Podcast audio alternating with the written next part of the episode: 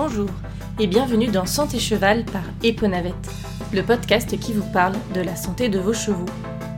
Je suis Clémentine Lebescon, vétérinaire équin depuis 10 ans et praticienne autour de Rennes. Je vous propose de venir explorer avec moi la santé de vos chevaux. Et aujourd'hui, on ne va pas tellement explorer la santé de nos chevaux, parce que j'aurais aimé vous parler d'un sujet qui me tient un petit peu à cœur, mais surtout euh, dont j'ai fait l'expérience dernièrement en, garde et, en particulier en urgence. Euh, j'aimerais vous parler de la permanence et continuité de soins des vétérinaires, qui est une obligation pour les vétérinaires de faire leur garde. Et euh, voilà, je voudrais détailler avec vous ce qui est obligatoire, ce qui est pas obligatoire, ce qui est normal, ce qui est pas normal, et puis ben comment est-ce qu'on gère euh, un petit peu tout au quotidien. Donc nous, vétérinaires, nous sommes une profession réglementée et nous sommes euh, tenus de respecter ce qu'on appelle le code de déontologie, ainsi que d'autres nombreuses lois. Mais moi, ce que je voudrais détailler aujourd'hui, c'est cette obligation qu'ont les vétérinaires d'assurer leur permanence et continuité de soins. Alors d'où ça vient? En fait, l'idée c'est de dire que si un vétérinaire a vu un animal, et ça ça s'applique pour tous les vétérinaires et tous les animaux, hein, pas uniquement les chevaux, moi je vais forcément le développer côté équine, mais, euh, mais voilà, l'obligation elle existe pour tout le monde. Donc quand on a suivi, soigner un cheval, on a l'obligation d'assurer euh, la continuité de soins. Ça veut dire que on est obligé d'assurer le suivi médical des animaux qu'on a déjà soignés pour l'indication de la maladie traitée. Alors il y a des exceptions à ça, c'est-à-dire que si pour une raison X ou Y, euh, le vétérinaire considère qu'il euh, y a une rupture du contrat de soins, elle peut, on peut arrêter et dire on ne soignera plus jamais votre animal, euh, mais sans, rupture de contrat de soins euh, écrite et envoyée à tout le monde, eh bien on a cette, cette obligation euh, d'assurer la continuité des soins quand on en a prodigué un animal. Et puis ensuite, il y a la permanence des soins. Donc le principe de la permanence des soins, c'est à la base une organisation collective, confraternelle et mutualisée de tous les vétérinaires avec cette obligation euh, vraiment globale hein, de, toute la profession que tous les animaux, chaque animal puisse avoir un vétérinaire en urgence qui soit compétent dans le domaine. C'est-à-dire que très sincèrement, si vous me demandez moi de gérer des urgences sur des chiens ou sur des vaches, je ne suis pas compétente dans le domaine. Mais donc il y a cette volonté de la profession de fournir à chaque animal euh, la possibilité d'être soigné en urgence. Donc maintenant, c'est un joli vœu de la profession dans son ensemble, mais concrètement au quotidien, chaque vétérinaire est dans l'obligation de proposer un service d'urgence pour ses patients. Et là arrive une petite subtilité. L'obligation, elle est d'assurer, enfin de mettre en place un service d'urgence. Mais il n'y a pas d'obligation de faire soi-même ce service d'urgence. En revanche, euh, il faut l'organiser. Euh, je prends l'exemple parce que c'est plus simple d'une clinique canine qui n'est pas en mesure d'assurer un service d'urgence ou qui n'a pas envie d'assurer un service d'urgence, hein, c'est une autre possibilité. Euh, eh bien, elle peut pas juste fermer la porte euh, le vendredi soir et dire, eh bien écoutez, si votre chien est malade, s'il est en train de faire une dilatation torsion par exemple, eh bien nous ne pouvons pas le recevoir, revenez lundi. Ces cliniques, tous les vétérinaires sont juste dans l'obligation de, s'assurer que tout patient de chez eux puisse être reçu quelque part en urgence. Pas forcément chez eux, mais quelque part. Et donc, on peut déléguer. mais ça, il faut que ce soit sous convention, signé, déclaré et surtout bien expliqué au client. Et là, je vais prendre mon exemple très particulièrement. Moi, je suis de garde tout le temps pour ma clientèle. C'est-à-dire que euh, vous m'appelez à n'importe quelle heure du jour et de la nuit. Pour les urgences, je répondrai pour ma clientèle. En revanche, ça m'arrive de partir en vacances, de partir en week-end, euh, mais à ce moment-là, eh bien, j'ai hum, signé une convention avec la docteure Alexandra de Baker. D'ailleurs, vous le retrouvez dans mes conditions générales de fonctionnement sur mon site internet. Et donc, quand je suis en vacances, eh bien, elle s'engage, on, bien sûr, on, s'organise ensemble en amont, mais elle s'engage à euh, aller en urgence chez mes clients pour gérer les urgences de mes clients. Et donc, euh, je ne laisse pas mes clients sans aucune solution euh, d'urgence, même en mon absence. Et alors pourquoi je vous en parle aujourd'hui? C'est parce qu'en fait le souci c'est que en équine, et là je vais parler plus spécifiquement de l'équine, certaines écuries, certains propriétaires font appel à des vétérinaires qui viennent de loin, voire de très loin. Euh, c'est-à-dire qu'ils n'ont pas de cabinet vétérinaire dans la région et euh, ils font des tournées euh, tous les tel jour de la semaine, ils viennent dans la région rennaise et puis ils font les vaccins, les radios, les vermifuges, bref, ils suivent les écuries et puis après ils les suivent à distance.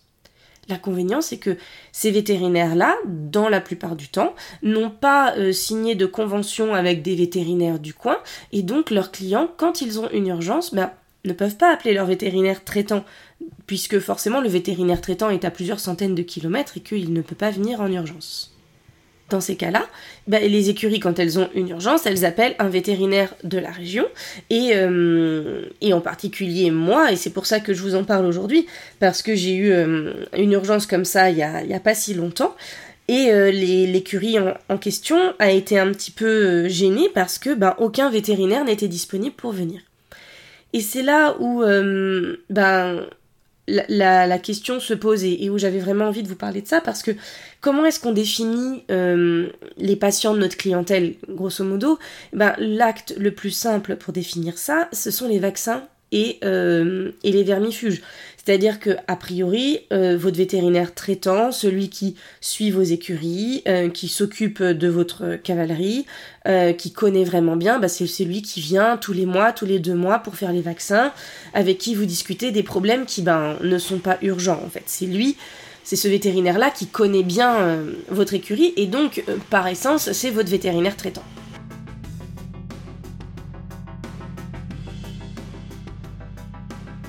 Et donc, pour en revenir à mon écurie, donc il m'appelle, j'étais disponible, j'y suis allée, euh, mais ils me disent, eh ben, euh, tel vétérinaire euh, a pas voulu venir parce qu'il a dit que j'étais pas client chez lui. Eh bien oui, en fait, cette obligation de permanence des soins, encore une fois, elle ne s'applique que sur notre propre patient, sur notre propre clientèle. Et hum, la seule entrave à cette obligation euh, sur notre clientèle, c'est quand l'animal est en péril imminent. Euh, quand le risque vital est imminent, en fait. C'est-à-dire qu'un cheval en colique qui se jette dans les murs, aucun vétérinaire, euh, déontologiquement, ne peut dire non. En revanche, une plaie, un, cheval qui a un coup de sang au box, une boiterie forte, subite, mais tout ça, ça il n'y a pas de pronostic vital engagé imminent. En fait, le cheval va pas mourir d'un abcès de pied, va pas mourir d'un coup de sang, va pas mourir parce que euh, il a une plaie euh, plus ou moins délabrante euh, ou que ce soit d'ailleurs. A priori, bien évidemment en fonction des plaies, il va pas mourir non plus s'il a l'œil fermé, enfin vous voyez. Et donc, en fait, toutes ces urgences-là, ben, on peut refuser d'y aller quand l'écurie n'est pas cliente chez nous. Et le problème aujourd'hui en France, c'est qu'il y a un manque croissant de vétérinaires. Il n'y a pas assez de vétérinaires, il y a beaucoup beaucoup de vétérinaires qui viennent de l'étranger, donc il n'y en a pas assez de formés en France. Ça c'est un problème de la profession et, et c'est pas le, sujet là, mais euh, c'est quand même de dire que et ça c'est surtout vrai en canine et en rural, mais en canine en particulier, en fait, euh, de comprendre que si vous ne créez pas une relation de confiance avec un vétérinaire traitant de la région, ça peut un jour vous jouer des tours, et de manière normale en fait. Vous pouvez pas vous retourner contre le vétérinaire en disant celui-là, il a pas été sympa, euh, ou celle-là d'ailleurs, euh, il ou elle n'est pas venu en urgence chez moi, si en fait vous ne l'appelez que pour les urgences. Et moi, je le vois vraiment fort en ce moment dans ma pratique, très clairement. Et il faut être honnête, je suis en train de monter, de créer une clientèle, de rentrer dans un rapport de confiance avec euh, les écuries et les personnes qui acceptent de me confier euh, le soin de leurs animaux. Et c'est assez frustrant de mettre tout ça en place et de se faire appeler euh, le soir ou le week-end, là où, ben, comme tout le monde, moi très personnellement j'ai deux enfants, on a une vie, on a envie de faire autre chose qu'en plus de gérer des, urgences de chevaux qui en fait euh, ben, ne nous appellent que le soir et le week-end, quoi, tout simplement. Ça c'est très frustrant et, euh, et, de plus en plus, moi je suis persuadée que bah, les vétos vont dire non. Parce que ben il y a un moment où la vie personnelle euh, est importante, on est dans un dans un monde où euh, on essaye tous de se rapprocher et de pas passer tout notre temps au boulot, et ben c'est très important. Et donc on va vers des vétos qui vont finir par se regrouper, au moins partager les gardes, comme moi je le fais avec Alexandra, parce que il faut, pour tenir sur du long cours en tant que vétérinaire, avoir une qualité de vie qui soit correcte. On a cette obligation, on la prend, c'est tout à fait normal que tous les animaux soient suivis et puissent avoir un vétérinaire en urgence. En revanche, utiliser les vétérinaires uniquement comme pompiers le week-end et ne pas leur faire confiance la semaine sur d'autres affections, mais ben ça peut euh, en fait, in fine, jouer des tours au cheval parce qu'un jour, il trouvera plus de vétérinaire pour venir euh, le soigner quand il a un problème le soir ou le week-end. Alors oui, vous pouvez l'entendre comme un petit coup de gueule. Euh, c'est pas vraiment le but en fait. L'idée c'est vraiment de, faire comprendre que ben, les vétérinaires qui vous disent non, euh, je ne veux pas venir parce que euh, vous n'êtes pas de mes clientèles, ce sont pas des vétérinaires euh, qui, qui, exagèrent, ce sont juste des vétérinaires qui ont beaucoup de travail, qui, le, qui privilégient leur temps pour leur clientèle et qui du coup, ben, en fait, n'ont pas le temps pour ça et n'ont pas aussi l'envie et ça, ils ont le droit. Encore une fois, tout ça à moduler en fonction de l'urgence qui existe. encore une fois, un cheval qui est dont le pronostic vital est engagé, euh, ou le risque vital est imminent, très exactement, euh, sera reçu par n'importe quel vétérinaire.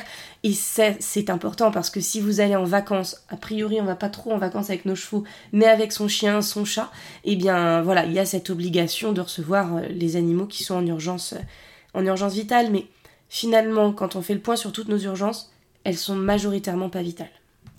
Voilà, un petit peu de vérité, euh, un petit peu de pied dans le plat. Pour ceux qui me connaissent, euh, je le fais pas mal. Euh, ça plaît ou ça plaira pas, mais j'assume complètement. Je pense que c'est important que vous sachiez aussi comment ça fonctionne et, et, le point de vue des vétérinaires. promis, après cet épisode, on repart sur des maladies, un petit peu d'explication. si vous écoutez cet épisode au moment où il sort, eh bien n'hésitez pas à aller sur ma page Facebook euh, j'ai un petit sondage pour savoir quel thème vous préférez. Il est très serré, alors n'hésitez pas à aller voir et me dire euh, si vous préférez que je vous parle du syndrome de Cushing, euh, des maladies pyrolaïques, des sarcoïdes ou des ulcères gastriques pour le prochain épisode. A bientôt